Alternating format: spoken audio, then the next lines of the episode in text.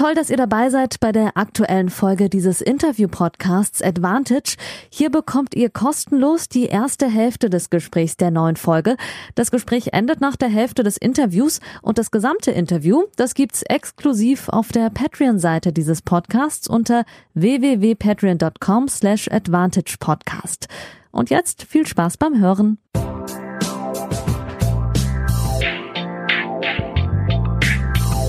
Folge 23. Ja, moin aus Hamburg zu mittlerweile Folge 23. Wir gehen auf Weihnachten zu. Ich hoffe, ihr habt eure Türchen alle fleißig äh, geöffnet. Es sind ja noch ein paar Tage und um euch die Zeit bis dahin äh, zu versüßen, ihr kennt das ja mittlerweile, das Spiel. Jeden Mittwoch eine neue Folge für Patreons, samstags dann ähm, für alle zugänglich. Habe ich mir heute wieder einen interessanten Gast äh, eingeladen, frisch von den deutschen Hallenmeisterschaften zurückgekommen. Äh, grüß dich, Daniel Masur. Hallo Yannick, vielen Dank für die Einladung. Ich habe zu danken, Daniel, dass du dir äh, so kurz nach Ende der Saison äh, Zeit nimmst für dieses ausführliche Gespräch. Für alle äh, unter euch Tennisfreaks, die mit dem Namen noch nicht so viel ähm, anfangen können, ein paar einordnende Daten. Acht Titel auf der ITF-Tour nur im Einzel. Ähm, deutscher Meister auch schon gewesen, Profi seit der Saison 2003 vor drei Jahren äh, hat er sein Career High erreicht auf Position 203. Momentan, wenn ich den aktuellen Stand habe, auf 245 platziert. Das nochmal so ein bisschen tennistechnisch als Einordnung und eine persönliche Note von mir, ähm, weil ich Daniel meistens einmal im Jahr journalistisch erreiche, ähm, vor Ort, irgendwo auf einem Turnier und wir dann lang sprechen. Das ist dieses Jahr nicht möglich. Das ist sozusagen unser, unser Ersatzgespräch. Einer meiner Lieblingsgesprächspartner, immer sehr authentisch, ehrlich und ähm, ich freue mich auf das Gespräch. Deswegen danke, dass du mitmachst. Ja, danke. Eine kleine Sache noch. Ich glaube, du hast dich mit der Jahreszahl vertan. Ich bin Profi seit 2013, nicht seit 2003. Also habe ich 2003 ich gesagt? Ja, wenn ich mit neun okay. Jahren schon so weit gewesen wäre, das wäre, glaube ich, outstanding gewesen. Auch schön, aber es war auch zehn Jahre später. Bei mir steht 2013, dann habe ich äh, mich nicht akustisch korrekt ausgedrückt. Also natürlich richtig Dank für die Korrektur. Seit 2013 ist Daniel Profi. Mittlerweile gerade vor einem Monat 26 Jahre alt geworden. Ähm, Daniel, für äh, die Stammhörerinnen und Hörer wissen das schon. Ich fange immer mit einer äh, etwas äh, ja, lustigeren Frage an oder mit dem die Gäste nicht rechnen. Ähm, ich musste gar nicht so sehr investigativ unterwegs sein. Ich habe es aus deiner Insta-Story letztens äh, gesehen ähm, dass du wahrscheinlich mit deiner Freundin ähm, zusammen Wein getrunken hast und deswegen bin ich darauf gekommen, weil ich wusste das gar nicht, dass der ukrainische Tennisprofi äh, Stachowski äh, Wein verkauft. Ist das richtig? Habe ich das richtig in der Story gesehen, dass ihr Wein von ihm getrunken habt? Ja, unglaublich, wie dieses Product Placement heutzutage funktioniert. Ne?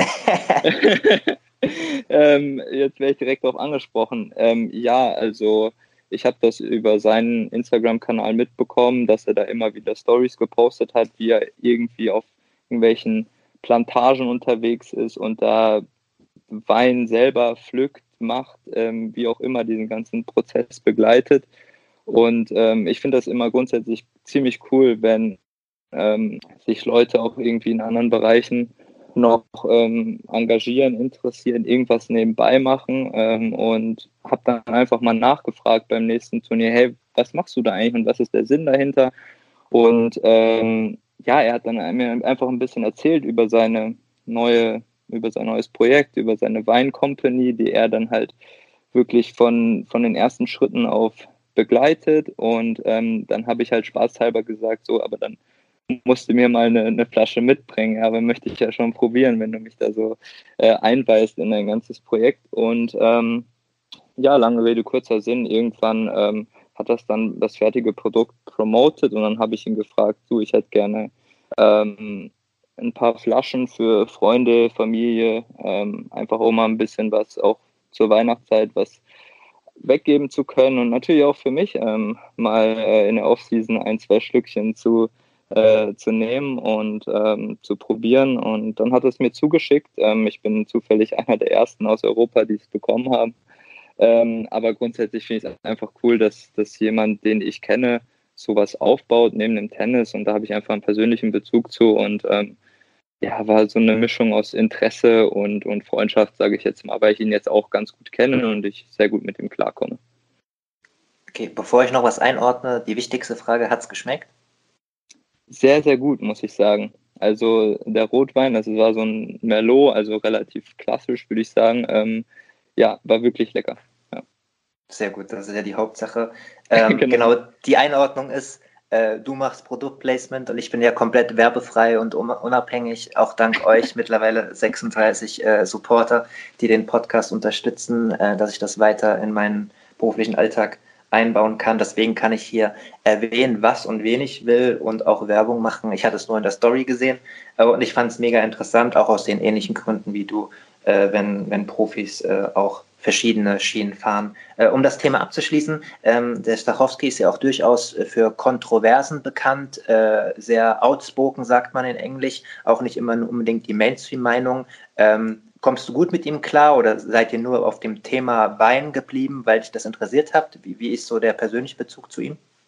Ähm, eigentlich dient er auch so ein bisschen als Informationsquelle, wenn ich mal irgendwie anzapfen möchte, was, sage ich mal, die ATP gerade ja, plant, mhm. wie auch immer. Ähm, da ist er immer sehr, sehr nah dran, weil er sehr, sehr lange auch im ähm, ja, Players Council war, dann irgendwann genau. zurückgetreten genau. ist, ähm, weil er auch so ein bisschen resigniert hat, sage ich mal. Und ähm, er hat eigentlich immer, ja, auf der einen Seite ganz gute Ideen, finde ich, ähm, unabhängig davon, ob man da immer seiner Meinung ist oder ähm, auch nicht. Aber er weiß halt einfach, ähm, ja, zu kommunizieren, sich auszudrücken. Ähm, irgendwie, er stellt auch eine Persönlichkeit dar, den ich jetzt, wie gesagt, unabhängig von der speziellen Meinung auch gerne als Player ja repräsentativer eigentlich habe, weil ich das Gefühl habe, er wird von dem Gesprächspartner einfach ernst genommen in einem Dialog und ähm, er weiß sich einfach selber auch ein bisschen zu vermarkten. Also ähm, so ein bisschen ist so ein, so ein Talker einfach, ähm, ohne das negativ zu meinen. Und ähm, genau, aber ich habe einfach ein ordentliches Verhältnis zu ihm und ja.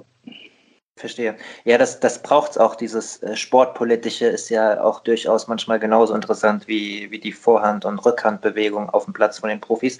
Da geht auch einiges ab. Zu den äh, Turnierplanungen 2021 äh, kommen wir auch später nochmal ähm, zurück. Ähm, was wir heute vorhaben, äh, wir wollen ein bisschen aktuell sprechen am Anfang, ähm, dann ein bisschen über das Corona-Jahr, über deine Karriere, über die Aufs und Abs und dann noch ein bisschen allgemeiner über Besonderheiten im Tennis, Probleme im Tennis, vielleicht Neuerungen im Tennis. Ähm, wie jeder Gast stelle ich auch bei dir die sozialen Medien vor. Ihr erreicht ähm, Daniel vor allem auf Instagram, habe ich ja eben schon gesagt, um das äh, Produktplacement und das Marketing auch für dich komplett äh, fertig zu machen, unter dem englischen Namen Bad Bounce, also äh, schlechter Aufsprung übersetzt. Ihr könnt aber auch einfach Daniel Masur, einge Daniel Masur eingeben, dann kommt in der Suchleiste eigentlich auch er sofort. Ähm, du hast auch noch eine ähm, ja, sehr aktuelle Facebook-Seite, wo du auch immer äh, deine Spieler ein bisschen einordnest. Das macht ja auch nicht mehr jeder Spieler, auch in der Ranking-Position nicht mehr. Ich finde das immer auch sehr interessant, den subjektiven Blickwinkel zu sehen, wenn ihr dort ein bisschen mehr erfahren wollt. Twitter-Seite habe ich nicht gefunden, das ist richtig, oder? Ähm, genau, Twitter bin ich nicht aktiv. Gut, reicht ja auch. Jetzt habt ihr zwei Möglichkeiten, falls ihr es eh noch nicht macht, äh, Daniel zu folgen. Die ähm, sozialen Medien des Podcasts, äh, mittlerweile sind wir bei mehr als 820 Leuten. Vielen Dank dafür ähm, auf Instagram unter Advantage Podcast, auf Twitter Advantage POD und auf Facebook in einem Wort Advantage Podcast. Und Patreon habe ich ja schon angesprochen, auch eingangs gab es ja einen Jingle. Ihr könnt diesen Podcast ab 1 Euro bis 10 Euro rauf unterstützen im Monat. Für 5 Euro im Monat gibt es jede Folge neu am Mittwoch zuerst und in voller Länge. Danke mittlerweile an 36 Unterstützer. Es ging auf 32 runter zum Monatswechsel. Das könnt ihr auch machen, monatlich kündigen. Da bin ich auch dankbar über jeden, der das auch nur temporär unterstützt. Und jetzt sind schon wieder vier neue dazugekommen pro Folge, eins bis zwei Leute. Vielen Dank. Die neuesten sind Karina, Michael und Florian. Michael deswegen, weil die internationalen Folgen mit den Journalisten sind ja auf Englisch. Das gibt es ab 1 Euro und das hat Michael abgeschlossen. Auch in dieser Folge dürfen zwei der Patreons wieder eigene Fragen stellen. Heute sind das Yannick Born, der auch selbst äh, hochspielt, Bundesliga spielt und gerade schwedischer Mannschaftsmeister geworden ist, und Lukas Kiener. Dazu später mehr. Ja, du kommst ja gerade frisch von den deutschen Hallenmeisterschaften, ähm, bist da im Halbfinale ausgeschieden. Bevor wir über deine eigene Leistung sprechen, ähm, die 2020er Version Frage, wie war es denn mit äh, Corona-Abständen etc.? Ja, ich muss sagen, dass sie es ähm, in Biberach einfach sehr, sehr gut gemacht haben. Ähm, ich habe bislang in der Saison 2020 äh, größtenteils international ähm, gespielt, wo durch die ATP die Vorgaben eigentlich universell auf jedem Turnier sehr ähnlich waren mit mhm. Tests ähm, etc. Und ähm, bei dem nationalen Turnier ähm, gab es jetzt keinen Corona-PCR-Test äh, vor Ort oder man musste kein negatives Resultat normalerweise ah, mitbringen. Okay. Mhm. Ich schon, ich kam aus Portugal die Woche vorher aus einem Risikogebiet. Da musste ich so und so ähm, einen negativen PCR-Test vorweisen, um die häusliche Quarantäne zu umgehen. Und ähm, muss aber sagen, dass ähm, dadurch, dass auch immer nur eine bestimmte Anzahl von Leuten auf der Anlage überhaupt sein durften, ähm, die Regelungen sehr, sehr gut eingehalten wurden. Ähm, aber die Atmosphäre natürlich eine ganz andere war, weil ich gefühlt 80 Prozent der Spieler nicht einmal gesehen habe. Ich bin als gesetzter Spieler erst am Mittwoch ins Turniergeschehen eingestiegen und ähm, ja, da waren gefühlt schon die Hälfte der Spieler weg. Und ähm, selbst von denen, die am gleichen Tag noch gespielt haben und dann vielleicht verloren haben, ähm, ja, habe ich auch eigentlich nichts gesehen, weil man sich eigentlich nur zum Match auf der Anlage aufhalten durfte und dementsprechend leer war es dann auch, als ich selber gespielt habe. Und ähm, ja, zusammenfassend kann man sagen, dass man einfach ähm, glücklich sein muss, dass da auch dieses Turnier noch stattgefunden hat in diesem Jahr. Und ähm, alles andere sind dann halt einfach leider die Begleiterscheinungen, die man ja zu, zu tragen hat dieses Jahr. Korrigier mich, wenn, wenn ich da was Falsches sage, aber du bist eh ein Spieler, dem es viel lieber ist, wenn äh, krasse Stimmung ist und viele Zuschauer da sind. Ne? Das pusht dich schon ein bisschen mehr. Also dir ist es nicht egal, ob du von 0 oder 500 Zuschauern spielst. Ja, also zum Glück bin ich jetzt äh, negativ nicht so anfällig dafür, dass ich schlecht spiele, wenn wenig los ist. Ähm, wie gesagt, jetzt international bei den Challengern war noch weniger los als sonst, wenn Zuschauer zugelassen sind, aber grundsätzlich mag ich es schon sehr gerne, wenn halt, äh, ja, natürlich vorzugsweise in Deutschland ähm, viele Leute da sind, weil ähm, das macht natürlich auch einen besonderen Reiz aus äh, am Leistungssport, dass man seine Fähigkeiten dann auch ähm, ja anderen Leuten, ich sage jetzt mal, zeigen darf und äh, oder die begeistern darf im besten Fall. Und äh, wenn das fehlt, dann ist natürlich ein Aspekt äh, ja weg, der dann den Wettkampfsport auf der Ebene auch irgendwo ausmacht. Definitiv. Ähm, ja, wie warst du denn mit deinen eigenen Fähigkeiten speziell in der Woche äh, zufrieden? Du hast das Turnier in der Vergangenheit ja auch schon mal gewonnen. Das ist sicherlich ähm, dieses Jahr ein äh, bisschen schwieriger gewesen, das vorher einzuordnen, weil es ja auch weniger äh, Leistungsvergleiche gab dieses Jahr. Marvin Möller zum Beispiel ist relativ früh ausgeschieden, der ja erst vor kurzem äh, war auch im Podcast bei uns zu Gast ein Challenger-Halbfinale äh, geschafft hat. Du bist im Halbfinale ausgeschieden. Wie bist du denn zufrieden? Und vielleicht kannst du noch mal ein bisschen auf das letzte Match eingehen. Ja, also grundsätzlich ähm, fährt man natürlich als Ranglisten höchster Spieler dann am Ende ähm, dahin, um das Turnier zu gewinnen und womöglich dann den dritten deutschen Meistertitel einzufahren, weil es sich ähm, ja für mich persönlich einfach auch schön anhört, ähm, unabhängig davon, ähm, wer jetzt von den Spielern am Ende da war, ist es dann halt doch einfach ein Titel, den man sehr, sehr gerne hat. Und ähm, wenn ich vor Ort, wenn ich, wenn ich vor Ort bin, äh, merke ich halt auch, ähm, wie die anderen Spieler fighten und wie viel denen das doch noch, also doch bedeutet, da, dort halt weit zu kommen, Viertelfinale, ein Halbfinale zu spielen. Deswegen, ähm, ja, habe ich ein ordentliches Turnier gespielt. Ähm, Wäre jetzt absolut vermessen zu sagen, ja, Halbfinale ähm, ist jetzt total scheiße, sondern es, es, war in Ordnung. Ich war mit der Zielsetzung dahingegangen, natürlich das Turnier zu gewinnen. Ich denke, das kann ich ähm, schon so offen sagen. Ähm, aber du hast es mit Marvin Möller angesprochen. Man muss halt auch sehen, dass äh, die Spieler, die sehr, sehr viel international spielen, halt äh, bei dem Turnier auch in ganz, unterschied ja, in ganz unterschiedlichen ähm, Saisonphasen sind ähm, und in ganz unterschiedlichen Konstitutionen dort aufschlagen. Ja. Ich habe eine Woche vorher mein letztes Challenger-Turnier in Portugal auf Asche gespielt. Ich glaube, der Marvin hatte, ähm, wir haben jetzt nicht genau drüber gesprochen, aber was ich gehört habe, war er in absoluten Vorbereitungen, hat eigentlich noch gar keine Punkte gespielt, noch gar nicht viel aufgeschlagen. Ähm, also das ist natürlich äh, nicht das Saison-Highlight. Ähm, das, kann, das kann man schon so sagen, ohne das despektierlich zu meinen. Für ähm, eure Gegner schon allerdings, ne? Genau, und das ist ja, auch äh, das, das Faszinierende irgendwo. Ich habe halt das Gefühl, ich stelle mich da ähm, quasi den ganzen Herausforderern, die total frei aufspielen können. Und wenn sie mich schlagen bei dem Turnier, dann eigentlich schon sagen, okay, das war einer der besten Siege dieses Jahr. Und ähm, ich kann eigentlich jedes Match nur verlieren.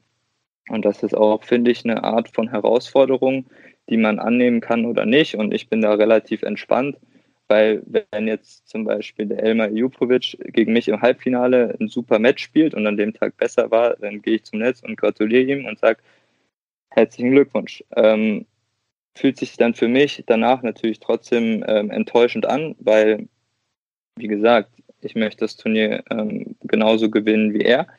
Aber im Endeffekt muss man es dann doch auch einordnen können, dass es halt ähm, ja keine Grand Slam Quali ist, beispielsweise, die jetzt für mich einfach einen sportlich äh, ja, höheren Stellenwert hat. Und ähm, genau deswegen, ich versuche das Beste zu geben und ähm, am Ende muss man das dann trotzdem ähm, einordnen können, was für einen Stellenwert diese deutsche Meisterschaft für einen persönlich hat. Einordnung ist auch das richtige Stichwort. Schön, dass du es nochmal auch eingeordnet hast, gerade mit diesen unterschiedlichen Voraussetzungen. Ähm, das sind äh, Fans und äh, Berichterstatter, wie ich ja auch teilweise dann mal ein bisschen strenger und sehen nur die Fakten oder nur das Ergebnis. Ähm, apropos Ergebnis, ähm, der Vollständigkeit halber für die, die sich mit den deutschen Meisterschaften nicht beschäftigt haben, bei den Damen hat die erst 17-jährige Hamburgerin Noma Noah Akugwe ich habe noch nicht so viel mit ihr zu tun gehabt. Ich hoffe, ich habe den Namen richtig ausgesprochen. Ich werde bald noch in die Sprachschule gehen, dass das auch in Zukunft richtig ausgesprochen wird, weil von ihr können wir, glaube ich, viel erwarten in der Zukunft. Waren übrigens sechs Frauen, sechs junge Frauen aus dem Porsche Talent-Team im Viertelfinale und zwei, die sich auch im Finale gegenübergestanden haben. Also ein gutes Zeichen sozusagen für die Next Next Gen bei den Damen. Und bei den Herren hat ähm, dein Halbfinalgegner, den du eben gerade genannt hast, verloren im Finale gegen Benjamin Hassan, der mittlerweile 25 ist, von dem man aber auch gehört hat, dass er äh, die letzten Monate sehr fokussiert war, auch Gewicht verloren hat und das jetzt praktisch umgesetzt hat in, ja, mit seinem größten Erfolg. Ähm, wo wir zur nächsten Frage kommen. Ich habe hier auf meinem Zettel stehen Überraschungen, Fragezeichen. Ähm, du hast gesagt, du hast 80 Prozent der Gegner gar nicht gesehen, aber was du gesehen hast, hat dich jemand äh, besonders überrascht? Jemand, wo du sagst, oh, der wird jetzt auch vielleicht international Anschluss finden? Vielleicht Benjamin Hassan, vielleicht jemand, den ich gar nicht auf dem Schirm habe? Ähm, überrascht. Ähm, das setzt eigentlich immer so voraus, dass man die Spieler nicht so gut kennt. Stimmt, ähm, du kennst sie natürlich alle sehr gut. Genau, und ich, ich kenne sie ne? eigentlich alle. Ja, genau. Also ähm, ich habe mitbekommen, dass der Benny sehr lange länger trainiert hat, die Corona-Zeit ein bisschen anders genutzt hat als ähm, ich beispielsweise und keine Turniere gespielt hat, sondern trainiert hat. Mhm. Ähm, den sehe ich definitiv äh, ranglistentechnisch höher als, ich glaube, 350 oder was er jetzt steht. Also ich denke, in die ersten 200 äh, ist, also kann er sehr sicher kommen. Ähm, und ja, ansonsten die ganzen Jungspunde, die da natürlich auch versuchen, ähm, ein kleines Ausrufezeichen vielleicht hier und da zu setzen, in Max Rehberg beispielsweise oder in Philipp Florig, die ähm, bei uns auch in der Tennisbase in Oberhaching trainieren. Ähm, ja, die, da weiß ich natürlich, dass die viel Potenzial haben, mit denen trainiere ich oft. Ähm, und deswegen ist mir da jetzt, ähm, außer vielleicht dem Jakob Schneider, der wirklich ein richtig gutes Turnier dort gespielt hat ähm, und es bis ins Viertelfinale geschafft hat, ähm, einige gute Leute geschlagen hat. Ähm, jetzt keiner aufgefallen, wo ich jetzt sage, oh, wo kommt der jetzt auf einmal her? Habe ich noch nie gesehen, sondern es sind eigentlich ja deutsche Meisterschaften für mich die alten Bekannten, sage ich mal. Sehr gut. Ähm, an dieser Stelle baue ich mal direkt, weil es, glaube ich, thematisch ganz gut passt, ähm, die erste Patreon-Frage ein, äh, die Lukas Kiener hatte. beziehungsweise ist seine zweite Frage. Er hat gefragt, ob du richtige Freundschaften hast auf der Tour. Ich weite die Fragen jetzt mal aus, gerade vor dem Hintergrund, dass du gesagt hast, ihr könnt euch ja auch national alle sehr gut. Hast du echte Freundschaften unter den Spielern, die jetzt bei den deutschen Meisterschaften waren oder unter den Spielern, die du regelmäßig auf den internationalen Turnieren siehst?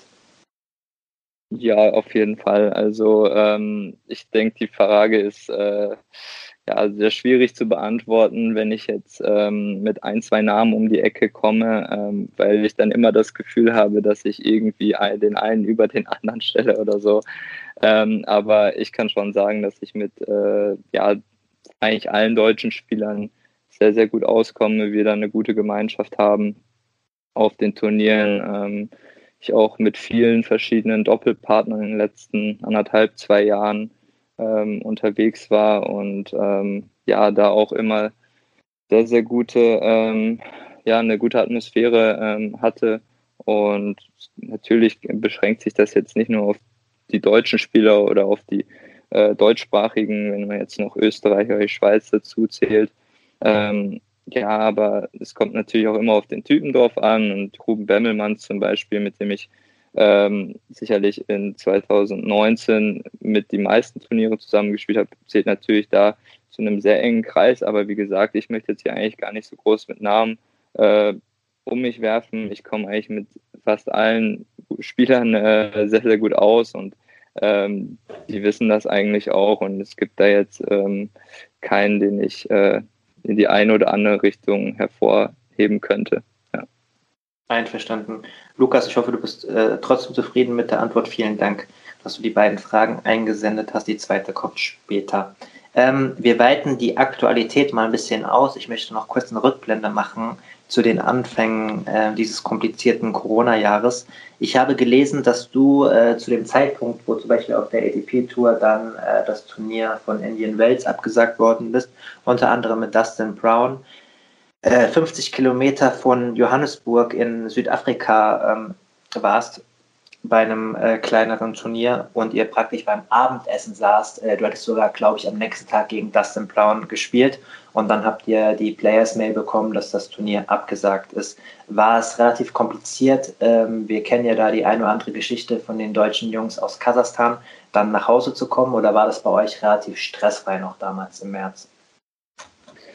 Ja, grundsätzlich ähm, war es halt äh, eine sehr, sehr schnelle Entscheidung, die getroffen werden musste, ähm, weil sobald wir die Mail bekommen hatten, dass das Turnier abgesagt wird, ähm, kam eigentlich jeder ja, 20 Minuten später dann zum Abendessen runter in die Lobby und jeder hatte eigentlich schon seinen Rückflug für den nächsten Tag gebucht.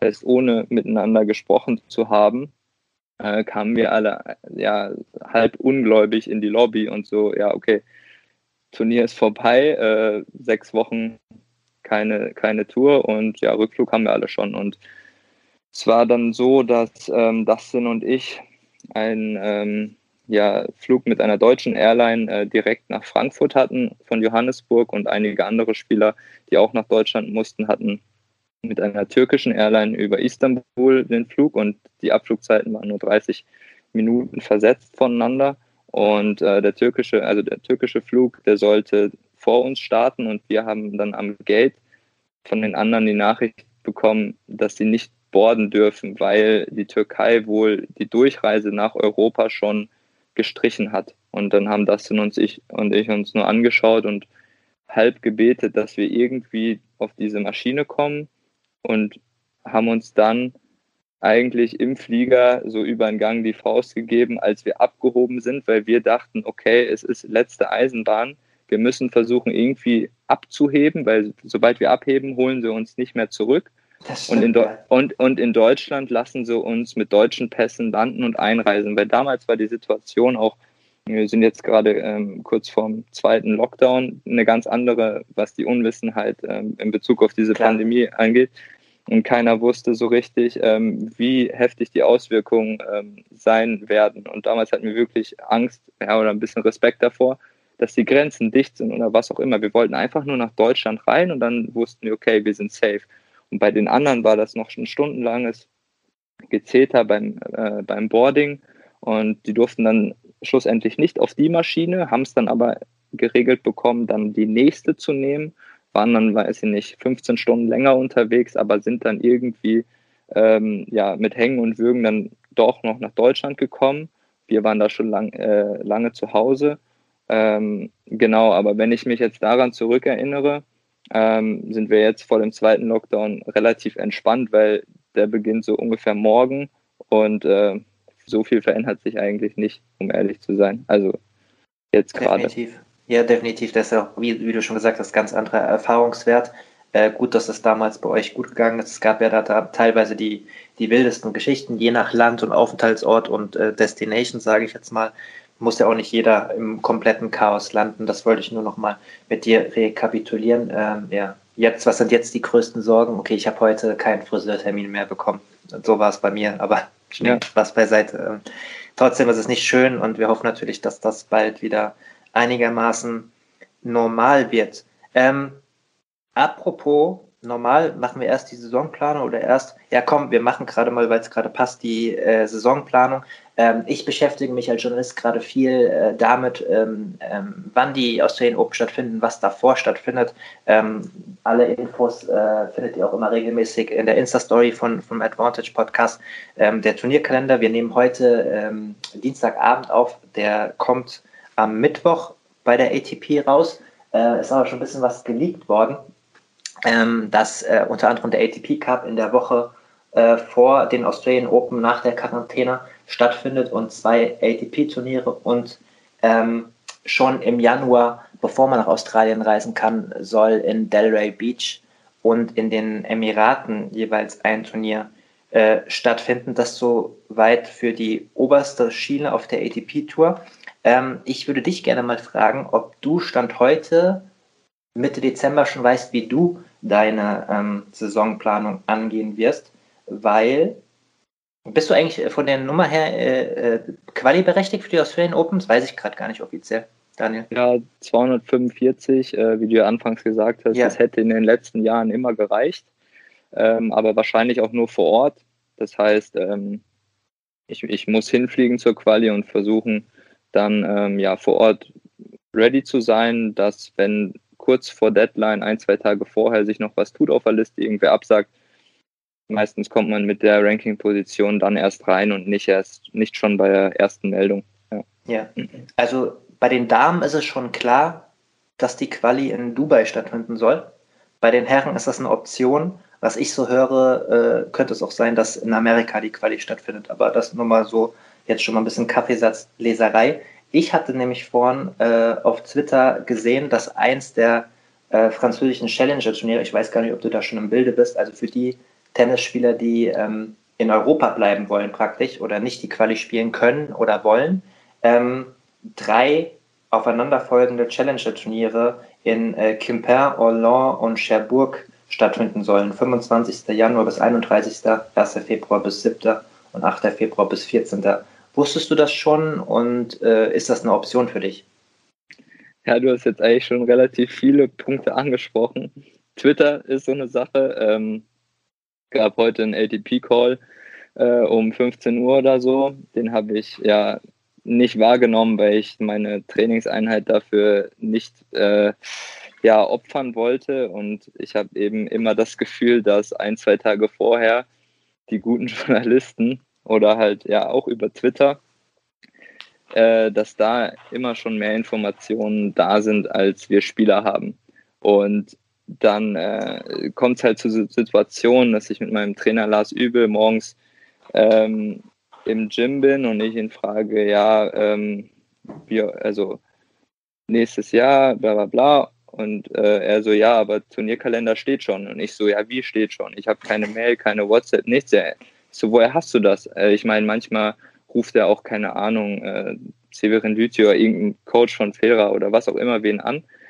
Aber er sagt, ja, nee, war ich bei Twitter gelesen. Ich meine, was ist das schon wieder? Ja, und das ist halt genau diese äh, Sache, die wir Spieler an der ATP halt ab und zu kritisieren, dass äh, wenn uns Informationen zugespielt werden, immer draufsteht, ist es äh, strictly confidential. Also auf keinen Fall weitersagen, aber wir bekommen die Informationen meistens durch die Presse. Ja. Und wir selbst wenn es nur zwölf Stunden vorher an wen anders geht, fühlt man sich als Spieler irgendwie immer ähm, ja ein bisschen benachteiligt, wenn man die Sachen ähm, so spät bekommt. Es tut eigentlich nichts zur Sache, aber trotzdem fühlt es sich komisch an, wenn man es nicht versteht, warum es schon öffentlich ist oder irgendwer auf Twitter das weiß, aber wir Spieler nicht. Und deine Eingangsfrage war ja, ob ich weiß, wo ich das nächste Jahr starte. Ähm, ich habe tatsächlich ähm, noch, also erst eine ja, halbe Idee. Ich habe meine Flüge nach Dubai schon gebucht, weil ich eigentlich davon ausgegangen bin, okay, 9. bis 13. Januar findet die Australian Open Quali in Dubai statt. Das ist das, was ich ja, zu 80, 90 Prozent gehört habe. Ähm, habe aber von dem einen oder anderen Tourmanager, der für Spielerservice und Rückfragen zuständig ist, gehört, ja, besser noch nicht buchen, ist noch nicht hundertprozentig safe. Aber bei so einer Aussage weiß man eigentlich fast schon immer, ja, es ist eigentlich alles schon safe, nur die wollen es jetzt erst in zwei Tagen veröffentlichen oder so. Also oft, wenn so Informationen schon geleakt werden und man nachfragt, sagen die, ja, wissen wir nicht. Und dann die Erfahrung war, zwei, drei Tage später wird es genauso confirmed. Und man denkt sich, mein Gott, warum sagst du es mir nicht direkt, so ungefähr. Ähm, Fakt ist, ich habe jetzt meine Flüge nach, nach Dubai, weil ich dachte, lieber ähm, früh einen günstigeren Flug haben, als dann wenn auf einmal alle buchen wollen, wenn es dann zu 100% safe ist, Flüge wieder extrem teuer werden, ähm, weil eigentlich war ja Quali-Start oder Einreise Australien für, den, für jetzt, für 15. Dezember geplant und ja, die Flugpreise, die wir Spieler da nachgeschaut hatten, die gingen, ich sage jetzt mal im Schnitt bis zu, zu 4000 Euro mhm. ähm, in der Economy und Business 10.000, also eigentlich das drei- bis vierfache, was man was man sonst gezahlt hat. Ähm, genau, aber ich gehe jetzt erstmal davon aus, dass ich Australien Open, Australian Open Quali spiele. Ähm, aber wenn du sagst, Amerika könnte es auch sein, dann würde ich dahin fliegen, ja. Ja, du hast jetzt schon sehr viel gesagt. Ähm, also ich finde es erstmal mega interessant, auch da deine Sicht zu sehen. Ähm, und ich verstehe auch alles, was du praktisch daran äh, kritisierst. Vielleicht mal äh, vorneweg für euch Hörerinnen und Hörer, wenn ihr das hört, ist sehr wahrscheinlich, also am Mittwoch kommt der offizielle ATP-Kalender raus für das erste Quartal, wenn es da jetzt nicht irgendwelche Katastrophen gibt. Deswegen, wir reden jetzt praktisch noch über Möglichkeiten. Wenn ihr das hört, könnt ihr schon überprüfen, ob, ob der Janik gut informiert war, ob der Daniel gute Quellen hat, etc. Ähm, und vielleicht mal zu dem ersten Teil, was du gesagt hast, so äh, wie das immer ist mit Leaken und auf Twitter und mit guten Journalisten und schlechten Journalisten. Ähm, es ist ein zweischneidiges Schwert, weil zum Beispiel ich bin ja auch noch relativ jung als Journalist, äh, erst vier, fünf Jahre im Geschäft drin, mittlerweile natürlich auch äh, einige ähm, ja, professionelle Kontakte zu, zu Spielern äh, wie dir und anderen äh, äh, Spielern, einfach wo man gute Kontakte hat und auch zu Verbandsleuten natürlich Kontakte hat. Ähm, wobei ich ganz klar sagen muss, ich glaube, wenn ich jetzt zum Beispiel die Journalisten sehe, die jetzt in dem Fall die ähm, Turniere schon geleakt haben, etc., äh, die, die spanische Zeitung Marca zum Beispiel ist da immer relativ weit vorne dabei oft ist dann auch so, dass äh, diese Mails, die ihr bekommt, dass dann auch halt Spieler das mal weiter erzählen äh, an Journalisten, denen sie, die sie vertrauen. Manchmal sind es vielleicht auch Verbandsobere. So ganz ist das nicht immer zu sehen. Ist natürlich auch, für uns ist sowas dann natürlich als Journalisten so ein bisschen wie äh, ja, Weltranglistenpunkte sammeln, ne? So, weil äh, die Leute dann natürlich sehen, ah, okay, der, bei dem kriege ich die Infos äh, zuerst und so, ne? Ist, ähm, ist krass, ne? Ich kann es auch aus, aus deiner Sicht äh, komplett verstehen. Ähm, yeah. Ich weiß auch nicht, ja? Ja, also als Journalist, also wenn, wenn, wenn du jetzt eine Info bekommst, die noch keiner veröffentlicht hat oder in der deutschen Sprache noch keiner veröffentlichen konnte, dann musst du das raushauen, direkt.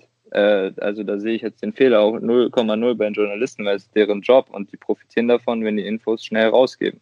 Ähm, und wenn die Spieler es rausgeben, ist es natürlich ein Fehler der Spieler und sage ich mal, ähm, ja, eine Code Violation gegenüber der ATP finde ich genauso schlecht, wie wenn jemand von der ATP oder von einem ähm, Funktionär mit einem Journalisten spricht. Also es geht mir eigentlich nur darum, was ich kritisiere, wenn die ATP, bevor sie mit den Spielern spricht, zu einem Journalisten geht.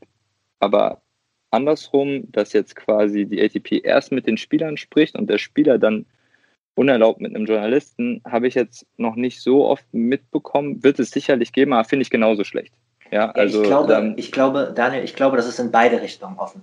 Also wie die Prozentzahlen genau sind, weiß ich nicht. Ich glaube, dass es eher äh, prozentual höher ist in der Richtung äh, von den Verbandsoberen, äh, sage ich jetzt mal, oder von den involvierten Leuten Richtung Journalisten, wobei die ja auch keine Interessen haben. Wobei, das ist natürlich zum Beispiel mal aufs Fußball überzogen, ohne dass wir jetzt zu lange bei dem Thema bleiben, aber es ist schon ultra interessant.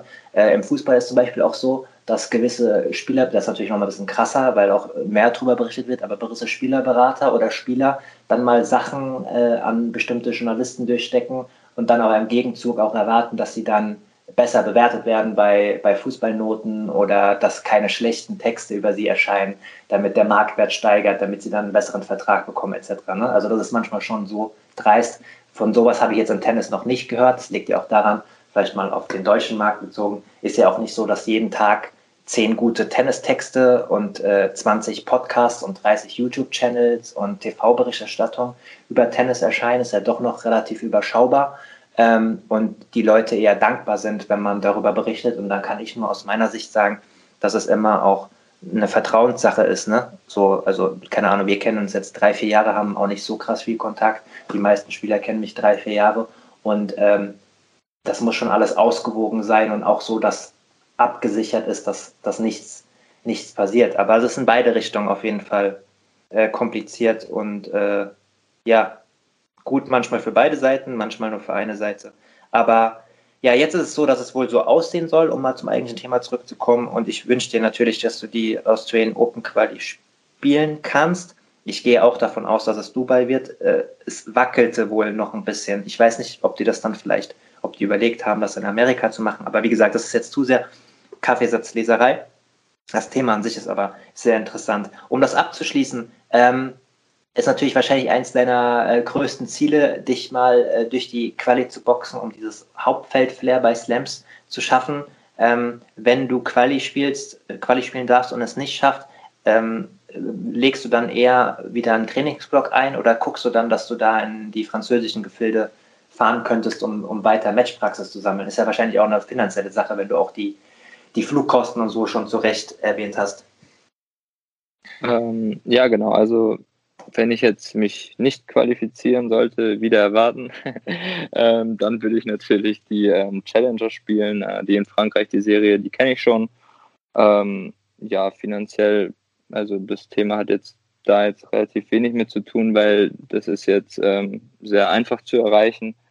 Ähm, genau, aber langfristig natürlich. Ja, ich, meinte äh, auch eher, ich meinte auch eher von den Gesamtkostenanzahlen. Ne? Also man fliegt da nach Australien, hatte da Offseason muss sein Trainer bezahlen. So hatte ich das gemeint, weil ja auch die Einnahmensanzahl dieses Jahr nicht so war wie sonst außerhalb von Corona. So hatte ich es gemeint ursprünglich.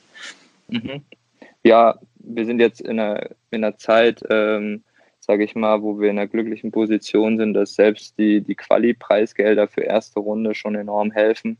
Äh, weswegen es natürlich auch wichtig ist, sage ich mal, sich so einen, so einen Platz ähm, unterhalb von 230 in der Weltrangliste zu erspielen, äh, wo man eigentlich dann direkt sicher bei den Grand Slam Qualis dabei ist, wo man vier ähm, Jahreshöhepunkte hat, mit denen man relativ sicher planen kann, wenn man nicht verletzt ist.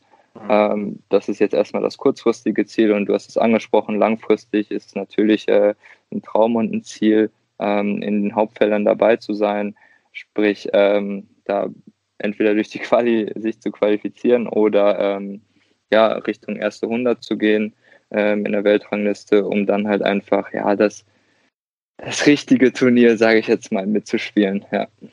Definitiv. Du hast in einem langen äh, Spox-Interview mit äh, meinem ehemaligen Chef Flo Regelmann, Grüße an dieser Stelle, ich weiß, dass er auch den Podcast regelmäßig hört, ist auch ein Patreon von mir. Groß, großer Gott, vielen Dank dafür. Ähm, hast du ähm, auch das Thema Finanzen angesprochen, beziehungsweise wurdest zu dem Thema gefragt und hast gesagt, dass es für einen Spieler äh, deiner Ranking-Position rund um äh, 250 eigentlich eine, ja, eine Nullkostenschiene ist, also Einnahmen und Ausgaben praktisch ausgewogen sind ähm, und dass du es trotzdem aber gerne machst, weil es dein äh, Traumjob ist. Wurde dieses Nullkostenspiel dieses Jahr zu einem Minusspiel aufgrund der Covid-Situation? Ähm, also eigentlich nicht, weil es äh, ja mehrere Hilfen gab äh, von den großen Grand Slam Turnieren. Ähm, dadurch, dass die Quali hier und da ausgefallen ist, ähm, wurden Kompensationszahlungen geleistet äh, für genau die Spieler in, in meinem Ranking-Bereich, denen dann ja die Chance verwehrt worden ist, dort mit, mitzuspielen. Ähm, mhm. Zusätzlich hat der DTB halt diese ähm, ja, Tannenhof Series äh, organisiert, ein nationales Preisgeldturnier mit, yes. weißt du, ja, mit, mit mehreren Standorten, äh, wo auch sehr, sehr viele gute deutsche Spieler mitgespielt haben, die Chance genutzt hatten, ähm, ja, Wettkampfpraxis äh, zu sammeln und natürlich, wenn sie gut spielen, sich auch in Regionen ähm, ja, des doch lukrativen Preisgelds zu spielen. Und ähm, da bin ich auch bis ins Halbfinale gekommen. Und äh, ja, all solche Sachen, die summieren sich dann über ein Jahr, helfen. Und äh, am Ende von 2020 ähm, ja, kann ich eigentlich sagen, dass es äh, nicht schlechter war als das Jahr davor. Ähm, genau, ich habe aber auch ein bisschen was dafür getan, habe äh, hier und da äh, noch Ligaspiele im Ausland äh, gespielt, in, in der Schweiz und in Dänemark, als es noch keine Turniere gab, international und ein, zwei nationale Preisgeldturniere, jetzt die deutsche Meisterschaft und all solche Sachen. Und äh, deswegen würde ich auf 2020, ähm, was das angeht, überhaupt nicht negativ schauen. Sehr gut und wie immer von dir auch eine sehr positive Einstellung. Es passt jetzt gerade die zweite Frage von unserem Patreon äh, Yannick Born, den du vielleicht über ein paar Ecken oder den Namen auch schon mal gehört hast. Ich weiß nicht, ob du ihn persönlich kennst. Ähm, spielt, wie gesagt, Bundesliga, hat gerade die schwedische Mannschaftsmeisterschaft gestellt und seine äh, gewonnen. Und seine ähm, zweite Frage zielt so ein bisschen auf die Sachen, die du außerhalb des Tennissports äh, nebenher machst, bezogen auch auf die Corona-Zeit. Wir hören mal rein, was er gesagt hat. Ja, und ähm, weil ich ja weiß, dass er sich neben dem Tennis mit ein paar anderen Sachen auch noch beschäftigt, ähm, wie er denn sich mit, äh, wie er die Zeit als Tennisprofi, weil man ja zwischendurch auch mal viel Zeit hat, ähm, zwischen den ganzen Matches und Turnieren, ähm, ja, wie er, die, wie er die Zeit nutzt, wie er vor allem jetzt die Corona-Zeit genutzt hat, wo wenig Turniere waren im ersten Lockdown. Ähm, ja, wie er das für sich persönlich nutzt und äh, sein, für sein restliches Leben vielleicht ein, etwas aufbaut. Genau, das war Patreon Yannick Born mit seiner zweiten Frage. Er zielt natürlich mit der Frage sozusagen auf, auf dein Studium, was du nebenher machst, ein Fernstudium, ich glaube Finanzmanagement und die Online-Seminare, die du für Amateurspieler angeboten hast, gegen ein Honorar. Ja, also erstmal Janik kenne ich, glaube ich, schon seitdem wir zehn sind. Ähm, unsere Elternhäuser sind unweit voneinander entfernt, vielleicht 30 Minuten. Und wir haben uns bei einem nationalen Turnier äh, in diesem Sommer irgendwann in Umkleide mal ein paar Minuten äh, unterhalten. Und äh, ja, natürlich, ich kenne ich kenn ihn äh, sehr, sehr gut, ähm, schon über Jahre hinweg. Und ja, wie ich die Zeit genutzt habe, ich bin ähm, grundsätzlich ein sehr, sehr produktiv und effizient denkender Mensch.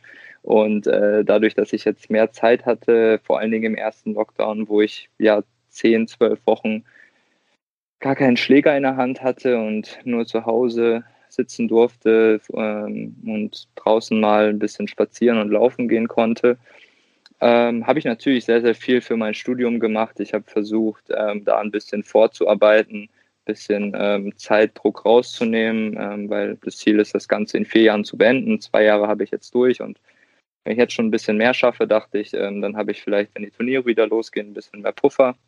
Sehr vorbildlich ähm, dann. Ja, zudem, äh, danke, zudem ähm, habe ich natürlich überlegt, ähm, wie ich auch mein Wissen vielleicht in dieser Zeit weitergeben kann und habe halt ähm, auf Facebook eigentlich mit einem Aufruf ähm, dafür geworben, hey, ich kann eigentlich mal, wenn ihr ähm, einen Trainingsplan braucht oder mal einen Tipp zu einer Technik, mhm. ähm, gegen ein kleines Handgeld ähm, gebe ich euch dazu mal Feedback und gebe einfach mal mein Wissen weiter, weil wann kommt man schon mal an jemanden, der seit 15 Jahren in professionellen Kaderstrukturen ist, etc. pp., ähm, den man einfach mal fragen kann, hey, was sagst du da und dazu? Und dann habe ich tatsächlich ähm, wirklich einige Anfragen bekommen, ähm, teilweise jetzt ähm, auch noch Leute, mit denen ich ähm, ja immer noch zusammenarbeite und äh, denen Hilfestellungen gebe, äh, habe mir teilweise dann Videos von Vorhänden, von Aufschlägen ähm, angeschaut und dazu halt Feedback gegeben. Dann danach ähm, ja so einen Zoom-Call gehabt, wo ich dann quasi meine Notizen vorgeschlagen, äh, vorgetragen habe, vorgeschlagen habe, wie die das verbessern können. Saßen teilweise ähm, Spieler und Trainer da. Ähm, oder wenn es dann mal um eine mentale Frage ging, wie es halt im Profitennis ist. All solche Sachen, weil ähm, ja, ich hatte einfach so viel Zeit und ich hatte halt Lust, ähm, den Leuten, die mir halt vielleicht auch bei den sozialen Netzwerken folgen, ähm, da einfach mal einen Input zu geben, äh, den es vielleicht noch nicht gab. Und äh, das ist super aufgenommen worden. Wie gesagt, ich habe immer noch Leute, mit denen ich zusammenarbeite, für die ich regelmäßig was mache. Und ähm, genau, zudem war es natürlich in einer Zeit, wo es keine Preisgelder, keine Turniere, keine Ligaspiele Klar. gab, einfach auch ein bisschen äh, finanzielle Unterstützung. Und äh, wenn man halt eine, ich sage jetzt mal, Dienstleistung anzubieten hat, äh, die einen Markt einen Abnehmer findet, ähm, finde ich das absolut legitim, die anzubieten, weil es zwingt ja, also ich zwinge ja niemanden dazu, das zu machen. Ähm, genau, und ja, dann hat der Janik noch gesagt, ob ich für später äh, was gemacht habe. Ich habe vor ja, drei Jahren oder so mal angefangen, mich mit, dem Thema äh, ja, Selbstständigkeit, Altersvorsorge mal ein bisschen mehr äh, zu befassen. Ähm, total langweiliges Thema, aber es hilft halt ungemein, wenn man schon mit Anfang 20 da mal sich ein paar Gedanken gemacht hat und äh, ja, habe dann in der Corona-Zeit äh, auch ja zwei kleine Eigentumswohnungen gekauft für später, die ein bisschen ähm, ja für meinen Ruhestand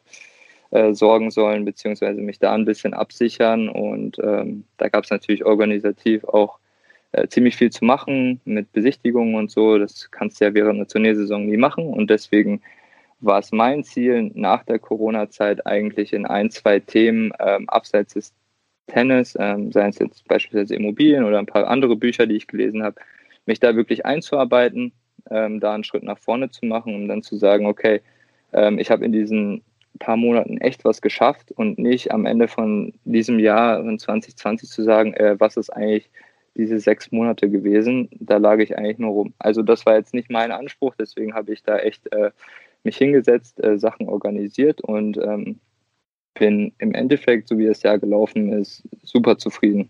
Ja. Richtig cool. Nochmal auf die äh, Online-Seminare ähm, eingehend. Ähm, was waren denn da für Leistungsklassen äh, dabei? Also war das wirklich krasser Amateursport oder waren da auch gehobenere Spieler dabei oder war das bunt gemischt? Ich sag mal, das war vom jugendlichen Bezirkskader über ja, LK 5 bis 10 bis hin zu deutscher Spitzenbereich in höheren Altersklassen. Ich sage jetzt mal 30 plus war da alles dabei. Okay. Und äh, wie hat dir die Perspektive des Trainers äh, gefallen? Ähm, eigentlich gut. Ähm, macht mir schon Spaß, äh, ja, als Trainer zu fungieren. Ob ich es mir ähm, später dauerhaft vorstellen könnte, weiß ich nicht. Stand jetzt, ich hoffe, du nagelst mich dann in zehn Jahren nicht drauf fest, könnte ich es mir nicht vorstellen, 20, 30 Wochen oder mehr im Jahr zu reisen, weil den Lifestyle habe ich jetzt, den finde ich unglaublich. Aber ich freue mich halt, wenn die Karriere vorbei ist und ich zu Hause bin bei der Familie, im besten Fall. Ähm, aber so eine Tätigkeit ähm, quasi als Stützpunkttrainer, wo man, wo man viel da ist vor Ort äh, und gelegentlich reist, das könnte ich mir schon vorstellen. Aber ähm, Plan A ist es derzeit nicht. Nee. Daniel, du weißt doch, wie ich bin. Morgen im Boulevard Überschrift. Daniel Masur, Doppelpunkt, kein Bock auf Trainer ja, oder so. Ich, ich weiß, Eiskalt. dass du das immer andeutest, aber das machst du nicht. ähm, nee, cool. Und das Thema Finanzmanagement, ähm, Finanzen, Aktien und so, habe ich gehört, äh, lag dir schon eh immer oder beziehungsweise du hast dich schon äh, länger damit auseinandergesetzt vor dem Studium. Äh, nee, eigentlich überhaupt nicht. Also oh, okay. die ersten, die ersten Preisgelder ähm, sage ich mal, die auch in der Zeit, wo ich mit Flo von Spox das Interview gemacht habe, äh, ging für extrem teure Klamotten und all solche Sachen drauf. Also so ein bisschen der, sag jetzt mal, Fußballer-Lifestyle. Ähm, und das bereue, bereue ich nicht, weil es war auch eine Erfahrung. Ich würde es jetzt im Nachhinein nie wieder so machen, aber ähm, irgendwann ja kam dann auch so ein bisschen der, der Switch und man beschäftigt dann sich dann vielleicht auch mit, mit werthaltigeren Sachen. Und ähm, ja, Finanzmanagement ist es dann eigentlich geworden, weil du als Tennisspieler natürlich mit deinen ganzen Einnahmen, Ausgaben, ähm, die du alle selbst verwaltest, budgetierst etc., mhm. Halt sehr eng damit ähm, wie ein kleines Unternehmen verbunden bist. Und dann macht es einfach Sinn, sich damit einfach ein bisschen auseinanderzusetzen. Und ähm, dann dachte ich, ach, dann mache ich halt das Studium, weil dann lerne ich halt auch für die aktuelle Praxis ein bisschen was und ähm, bin dann einfach so ein bisschen ähm, intensiver zu dem Thema gekommen, ja. Cool. Ähm, wir schließen an dem Punkt ein bisschen die ähm, aktuelle und persönliche äh, Schiene ab. Du hast ja eben schon bei Yannicks erster Frage äh, schon klar gemacht, ähm, dass ihr aus derselben Ecke kommt und euch kennt. Ich hatte die zweite Frage vorgezogen. Ähm, wir beschäftigen uns jetzt ein bisschen mit deinen Karriereanfängen und dazu passt Yannicks erste Frage, die wir uns jetzt nochmal anhören. Hi Janik, erstmal danke, dass ich die Fragen stellen, stellen darf. Ich freue mich schon, den Podcast zu hören.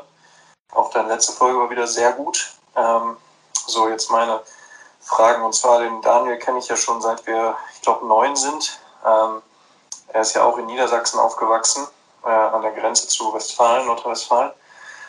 Und ähm, ja, da haben wir, glaube ich, wenn ich mich richtig erinnere, sogar im Talent Cup U11 miteinander gespielt. Ähm, aber er ist dann relativ schnell, ich glaube mit 12 oder 13, in den WTV gewechselt, anstatt, also vom NTV in den WTV.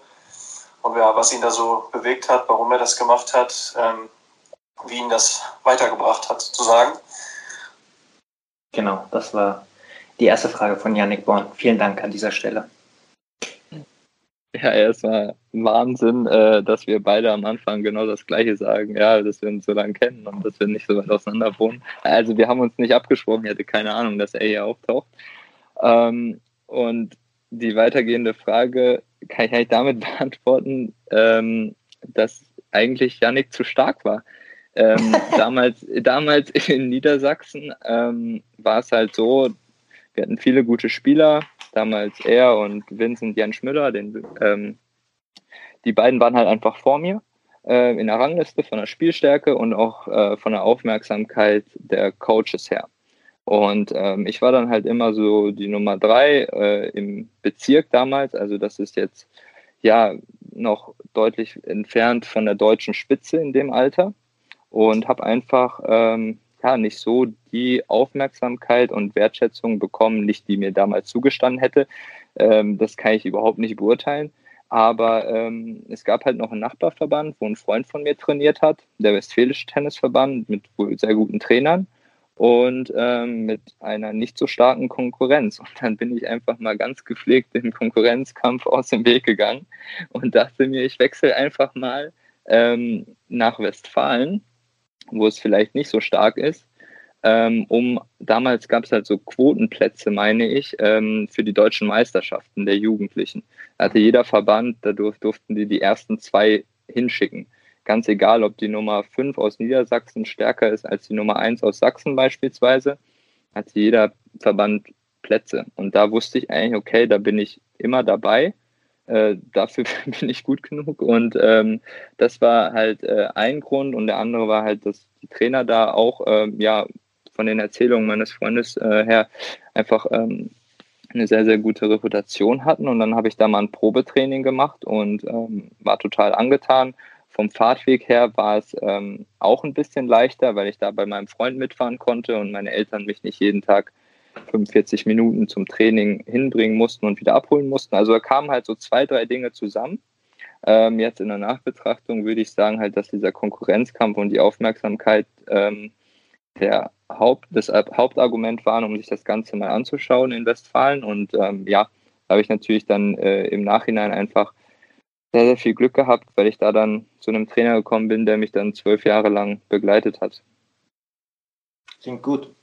Ja, ähm, das war wie gesagt die, die Patreon-Fragen von, von Yannick Born. Die zweite von Lukas ähm, ähm, Kina kommt später noch. Wenn ihr auch eigene Fragen in diesem Podcast äh, stellen wollt, wie gesagt, ähm, ab 5 Euro im Monat ähm, bekommt ihr jede Folge als Patreon zuerst und in voller Länge.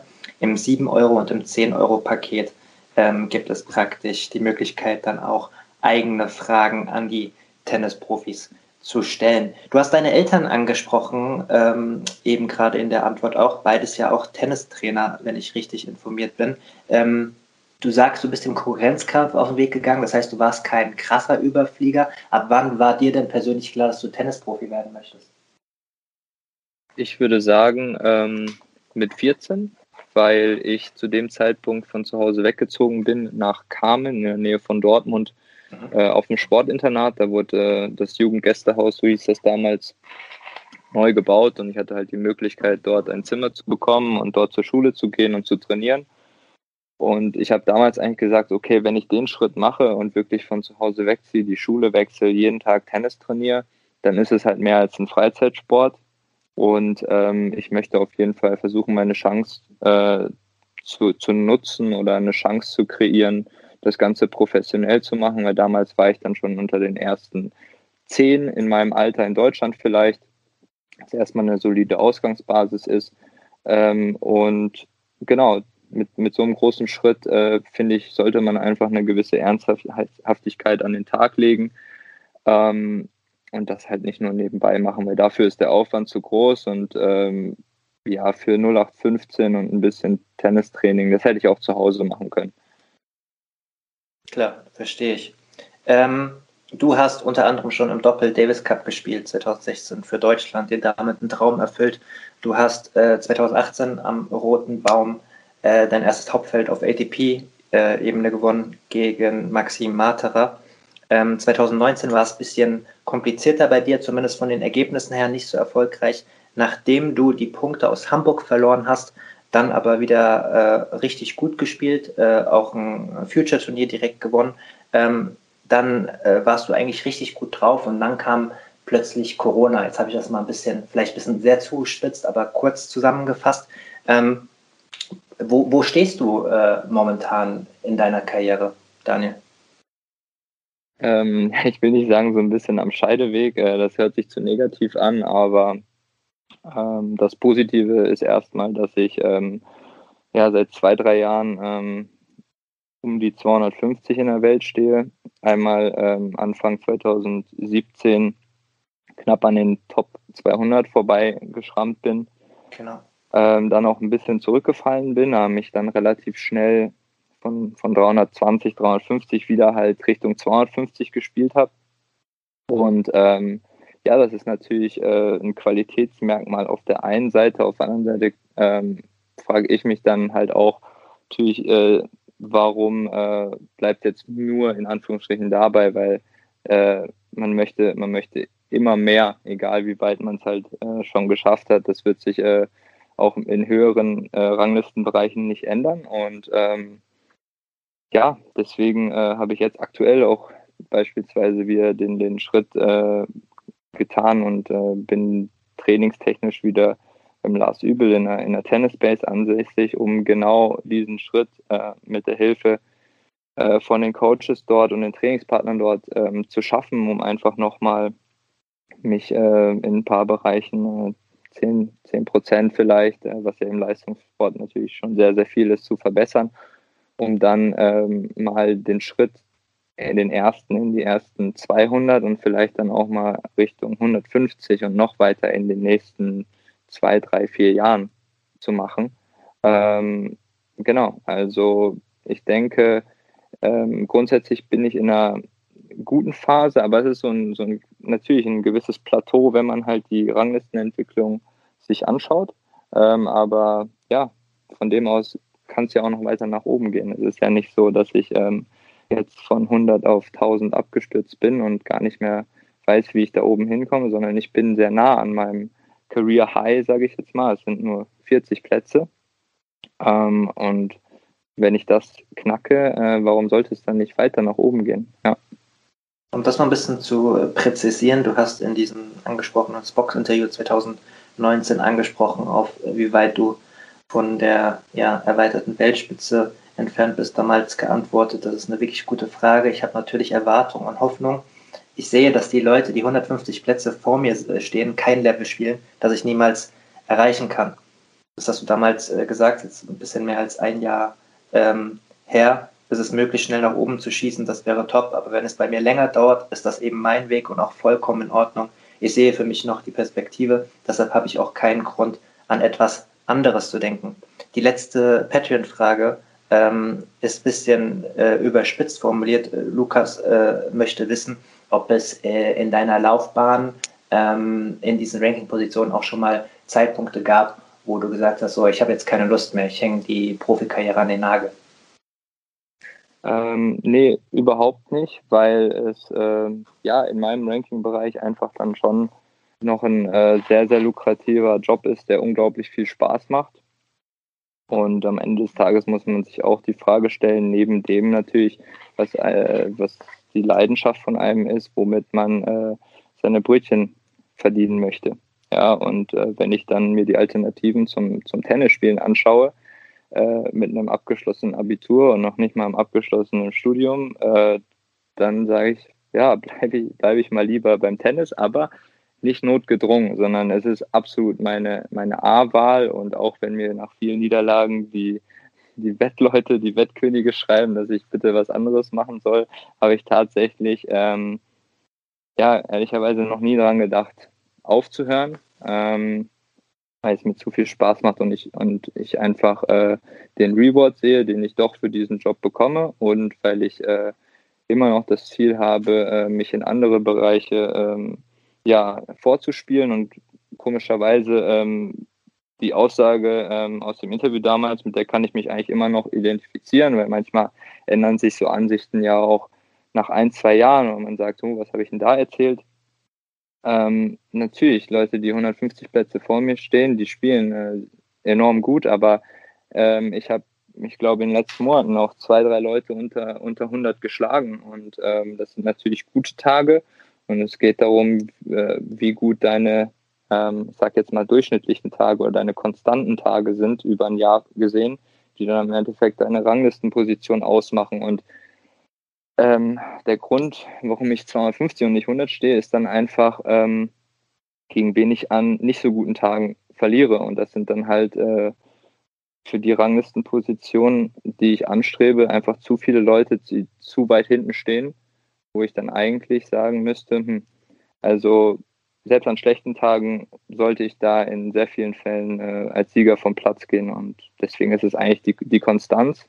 Es hört sich jetzt so lapidar an, ja, man muss halt konstanter spielen, ist halt einfach äh, eine Konstanz, die muss man sich halt hart im Training erarbeiten. Ähm, das ist einfach, das zeugt von Qualität.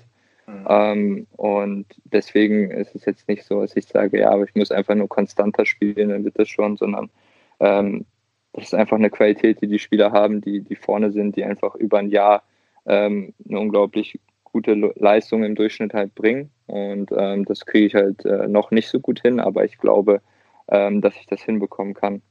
Mhm. Lukas, vielen Dank deine, auch für deine zweite Frage. Ähm, ja, finde es aber cool, dass ich die Hörerinnen und Hörer einbinden kann. Du gibst mir die Themen immer schon ein bisschen vor in deinen Antworten auf diese Wettkönige und die Hassnachrichten. Da reden wir gleich noch drüber. Um diesen äh, Spielsektor, äh, Matchsektor ähm, zu beenden. Ähm, ich hatte in der Vorbereitung nämlich geguckt, anknüpfend auf deine Antwort. Du hast zum Beispiel 2019 auch Spieler geschlagen, zum Beispiel wie Lloyd Harris, die ja jetzt auch nach oben gekommen sind, in, in, Köln zum Beispiel beim ATP-Turnier gut gespielt haben auf dem Niveau. Der hat auch, glaube ich, da gegen Alex Zverev gespielt. Hast Hanfmann damals geschlagen, Bachinger geschlagen, also alles Spieler in genau diesen Ranking-Positionen, von denen du gerade geredet hast. Ähm, ist es bei dir wirklich so, dass diese Range größer ist als bei anderen Spielern? Also das, das was du im Positiven in der Spitze spielen kannst, als auch das Negative, was du äh, an schlechten Tagen abrufst, ist, ist diese Kluft größer als bei Freunden und Profikollegen, äh, die du kennst? Äh, nee, eigentlich nicht. Ich würde mich jetzt nicht als Spielertyp äh, beschreiben, der enorme Schwankungen hat, aber ich sag mal, ähm, ja, das Level, was ich nach oben spiele, äh, das kommt vielleicht zu selten vor. Ähm, und das durchschnittliche Level ist nicht hoch genug für eine höhere Ranglistenposition. Sagen wir es so. Weil an, an fünf Tagen vielleicht im Jahr, wo du ein super Match spielst, wo du dann ja, so einen Lloyd Harris schlägst. Ähm, ich meine, ich habe auch schon mal einen Rublev geschlagen und so.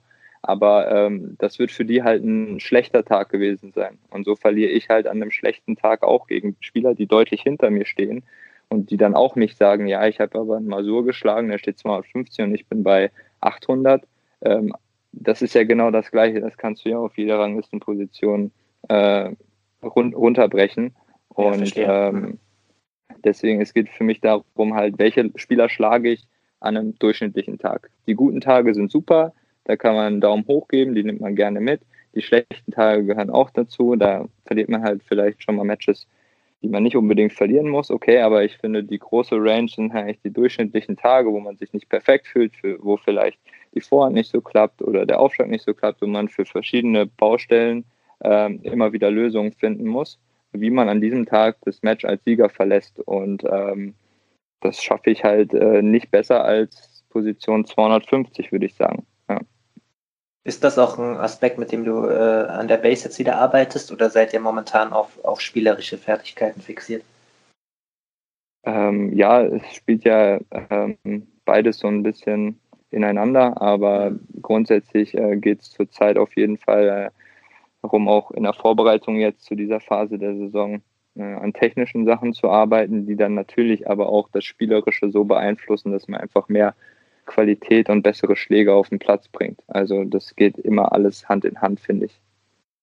Letzte Frage zu dem Themensektor. Du hast ja auch zum Beispiel sehr erfolgreich mit Kevin Krawitz Doppel gespielt in der Vergangenheit. Bist ein sehr, sehr ordentlicher Doppel, sehr, sehr äh, ordentlicher äh, Doppelspieler mit vielen verschiedenen Doppelpartnern, gute Ergebnisse abgeliefert. Wenn du äh, den Weg von Kevin Gravitz und ähm, Andreas Mies äh, siehst, ähm, ist, ist, waren das schon mal Gedankenspiele in deinem Leben, dass du sagst, okay, ich versuche mich als Doppelexperte? Spezialist, ähm, besser gesagt? Ja, jetzt, ich habe noch nicht drüber nachgedacht, äh, meine Einzelkarriere äh, am heutigen Tage zurückzufahren oder zu beenden und mich mehr aufs Doppel zu konzentrieren. Aber ich habe auf jeden Fall derzeit oder auch in den nächsten zwei, drei Jahren äh, die Vision, das Ziel, Doppel, ähm, sage ich mal, auch voll zu spielen, äh, niemals das Einzel hinten anzustellen, aber ich versuche eigentlich bei jedem Turnier Doppel zu spielen und ich spiele nicht bei jedem Turnier, weil ich nicht überall reinkomme, aber trotzdem stehe ich schon 160 im Doppel. Und äh, vom Gefühl her wenn ich mal einen Partner habe, mit dem ich mich ein bisschen eingespielt habe, merke ich auch, dass mir das Ganze liegt. Und ähm, ja, dass die Doppelspieler, die jetzt vielleicht dann nochmal 70 Plätze vor mir stehen dort äh, und erste 100 stehen, dass das jetzt auch kein Level ist, wo ich äh, mich vor verstecken muss. Und grundsätzlich kann ich es mir halt vorstellen, dass wenn ich älter bin und ähm, ja, mein Einzelranking entweder so zurückfällt, dass ich wieder auf die Future Tour muss oder mein Körper ein bisschen rebelliert und ich nicht mehr so, so fit bin ähm, oder irgendwas habe, wie es beim Andy Mies ja eigentlich auch der Fall war, der dann auch so ein bisschen gezwungen war, äh, doppelt zu spielen. Das kann ich mir absolut vorstellen, weil es macht unglaublich viel Spaß. Es ist ähm, ja einfach schön, wenn man zusammen gewinnt. Ähm, zusammen verlieren macht manchmal auch ein bisschen mehr Spaß, wenn man so sagen kann, als zu, äh, alleine zu verlieren, weil man dann zumindest irgendwie noch jemanden hat, mit dem man irgendwie auf gleicher emotionaler Ebene über dieses Match sprechen kann. Ähm, aber vor allem das gemeinsame Gewinnen, da manchmal freue ich mich da noch viel mehr, weil ich mir denke, geil, jetzt gehen wir mit guter Laune noch Abendessen, ähm, quatschen noch ein bisschen, haben, äh, haben einen guten Abend, als wenn ich jetzt alleine ähm, mein Einzel gewonnen habe und der Travel Buddy, mit dem ich da bin, hat sein Einzel verloren, dann kann man jetzt, sag ich mal, abends muss man sich dann still alle alleine freuen, sage ich mal äh, weil der andere einfach emotional jetzt irgendwie nicht auf, auf der gleichen Ebene ist wie du. Und ähm, ja, Doppel ist geil und äh, gehört auch viel mehr gezeigt, ähm, weil die Leute, die jetzt auch zum Tennis kommen äh, und nicht so viel mit dem Sport zu tun haben, finden teilweise das Doppel halt auch spannender, attraktiver, weil da total kuriose Ballwechsel, ähm, viel mehr Volley, viel mehr Klein-Klein zustande kommen, ist attraktiver teilweise zum Schauen, äh, wenn man auch nur eine Person von diesen Vieren hat, mit denen man sich irgendwie identifizieren kann, weil die vielleicht aus dem gleichen Land kommt oder so, dann, dann fiebert man da viel mehr mit als vielleicht bei einem Einzelmatch, wo zwei Leute sind, zu denen man gar keinen Bezug hat. Ähm, und da ist Doppel halt äh, teilweise auch, auch besser anzuschauen für Leute, die jetzt neu beim Tennis sind. Sehr interessant.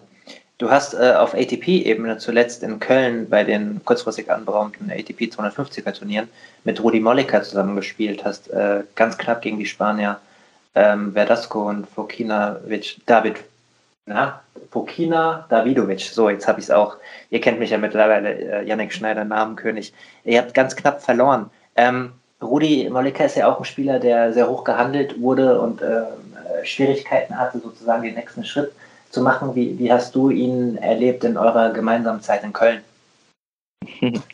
Ja, also ähm, grundsätzlich freue ich mich immer, äh, den Rudi zu sehen.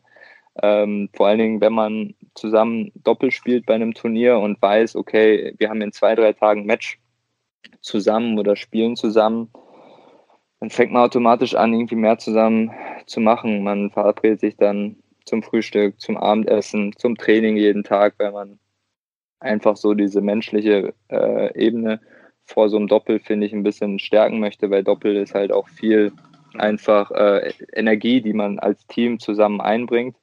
Voll. Und äh, das, das hilft natürlich, wenn man sich mit dem gut versteht. Das tue ich mit dem Rudi äh, jetzt eh schon seit, seit ein, zwei Jahren. Und ähm, deswegen war es jetzt auch nicht so schwer. Trotzdem macht man da automatisch halt ein paar, ein paar Sachen mehr zusammen. Und ähm, er hat sicherlich, äh, wenn ich das jetzt hier aus meiner Position einfach mal so beurteilend sagen darf, ähm, dann, dann hat er sicherlich ähm, kein so einfaches Jahr äh, hinter sich. Er hatte am Anfang mit Verletzungen äh, ein bisschen zu kämpfen, ein bisschen Pech gehabt und ähm, ging ein bisschen drunter und drüber bei ihm. Und hat auch in Köln jetzt, ähm, ohne dass ich da was gesehen habe, ähm, ich habe ihn vorher in Tschechien spielen sehen, ihn trainiert, da hat er jetzt, ähm, ja, ich sag mal, ich habe ihn schon besser spielen sehen. Und ähm, ja, ich meine, da habe ich mich auch mit ihm drüber unterhalten, ähm, als er mir nochmal erzählt hat, wie das halt die letzten Monate für ihn waren und das letzte Jahr. Ähm, da habe ich ihm auch gesagt, du erzählst mir jetzt gerade hier alles. Ähm, du hast das erlebt, den geschlagen, das gemacht. Also wie alt bist du? 19, oder? Hey, entspann dich mal bitte. Ja, also ich, ich bin schon fast ein alter Hase hier. Und ähm, das ist mir in dem Gespräch dann auch nochmal bewusst geworden, wie jung er eigentlich ist und dass er unglaublich spielen kann und ähm, dass er unglaubliches Potenzial hat. Das weiß jeder, der ihn schon mal hat spielen sehen, das weiß er auch. Und ähm, dass er wieder erfolgreich spielen wird, da bin ich mir zu hundertprozentig sicher, weil er ist einfach so ein überragender Spieler, ähm, so ein guter Tennisspieler. Ähm, das wird sich einfach mit der Zeit, äh, das ergibt die Zeit von sich. Ähm, und das fand ich eigentlich das Bemerkenswerte, dass ich da erstmal nochmal realisiert habe, wie, wie, jung er eigentlich ist und was da eigentlich für ein Terz äh, teilweise gemacht wird und äh, ja, manchmal auch mal zwei Gänge zurückschalten und ähm, ja, also zusammenfassend, ich mache mir um Rudi äh, gar keine Sorgen. Danke für, danke für deine Einordnung. Ähm, vielleicht auch nochmal für die Hörerinnen und Hörer. Ist ja auch immer, wie gesagt, eine Sache von Perspektive. Das hast du jetzt auch durchblicken lassen. Er wurde ja, ähm, ja mit hohen Erwartungen, äh, die hat er ja auch an sich selbst gehabt, aber auch von der Öffentlichkeit, auch von uns Journalisten ja auch, ja, ich weiß nicht, ob überlagert das richtige Wort ist, aber er hat es schon nicht einfach gehabt, war auch, glaube ich, nicht immer ganz unschuldig, äh, teilweise bei der einen oder anderen Geschichte. Ähm, die ein bisschen unglücklich aussah, mal Stichwort äh, Wimbledon-Meldung. Ähm, aber auch mal zur Einordnung, er war nach Felix Auger aliasim in dem Jahrgang, der damals, letztes Jahr und so weiter, der zweit, am zweithöchsten platzierte 18-Jährige in der Welt, damals äh, um die 180 gestanden. Ähm, und ja, Sorgen mache ich mir auch keine und wir werden das weiter beobachten. Danke für deine Einordnung dazu, Daniel. Wir kommen jetzt ein bisschen weg äh, von deinem persönlichen Weg hin zu deinen Meinungen ähm, zu bestimmten Themen, äh, die das Profitennis umgeben, sowohl positiv und als auch negativ. Wir fangen mal mit was Negativem an, das du eben schon durchblicken hast lassen mit dem Begriff die ganzen Wettexperten. Ein Thema, das zum Glück mittlerweile äh, auch von vielen Profis äh, angesprochen wird, völlig zu Recht. Ähm, einfach die Anzahl an Hassnachrichten, die ihr in den sozialen Medien bekommt, wenn ihr verliert von Leuten, die auf euch oder auf eure Spiele gewettet haben, äh, Leute wie äh, Jan-Lennart Struff, ähm, haben auch mal ganze Nachrichten ungefiltert in ihren Insta-Stories ähm, drin gehabt, um das mal deutlich zu machen. Ähm, was war denn die schlimmste Nachricht, die du je bekommen hast? Ähm, weiß ich nicht, aber drei Rechtschreibfehler waren bestimmt drin. Nein, ich weiß es nicht. Also ich gucke mir äh, eigentlich fast immer auch die, kurz die Profile der Leute an und oft sind es halt Fake-Profile mit null Beiträgen, null Followern äh, und keine Ahnung, ein paar hundert Leuten, denen die folgen.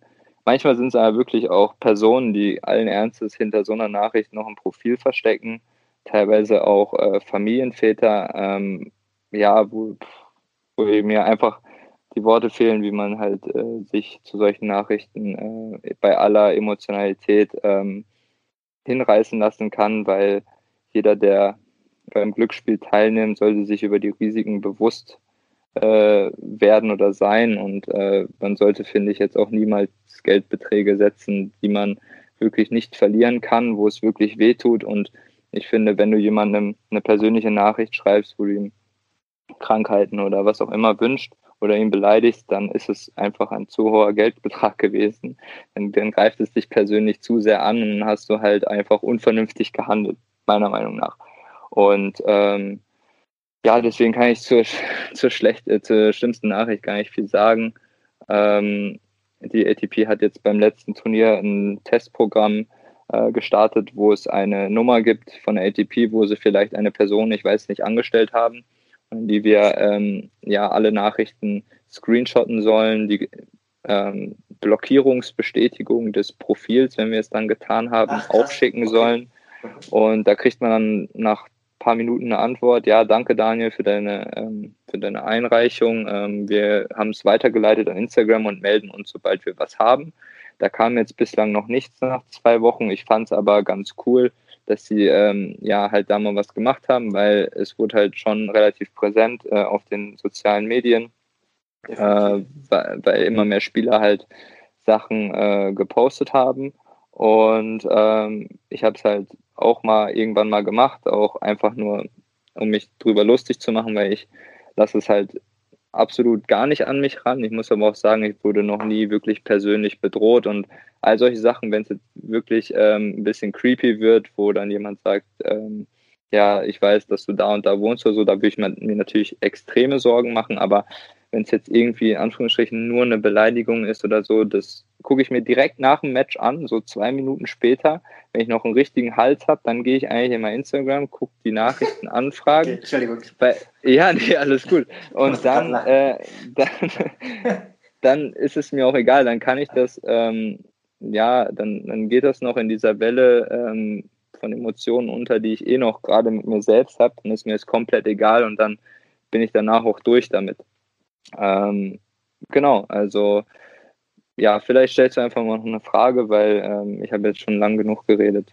Das ist ja Sinn des Podcasts, dass du möglichst lange redest und ich, der ja auch sehr gerne redet, möglichst wenig rede. Von daher macht dir darum bitte gar keine äh, Sorgen. Äh, ich fand den Punkt ganz interessant, dass die ATP da jetzt so eine kleine ähm, Annahmestelle gegründet hat. Das wusste ich nicht. Ich weiß auch nicht, wie publik das schon ist, deswegen ist das sehr interessant. Weißt du denn, mit welchem konkreten Ziel die das haben? Also könnte das dann auch bis hin zu richtigen Anzeigen gehen oder wie kann ich mir das vorstellen? Das war der erste frei zugängliche Teil der neuen Folge. Die zweite Hälfte hört ihr exklusiv auf der Patreon-Seite www.patreon.com slash advantagepodcast. Dort könnt ihr mit einem kleinen monatlichen Beitrag dafür sorgen, dass es diese langen, unabhängigen Interviews ohne Werbung regelmäßig gibt und unterstützt zudem Yannicks unabhängige Arbeit als freier Journalist im Tennis-Doping- und Sportpolitikbereich.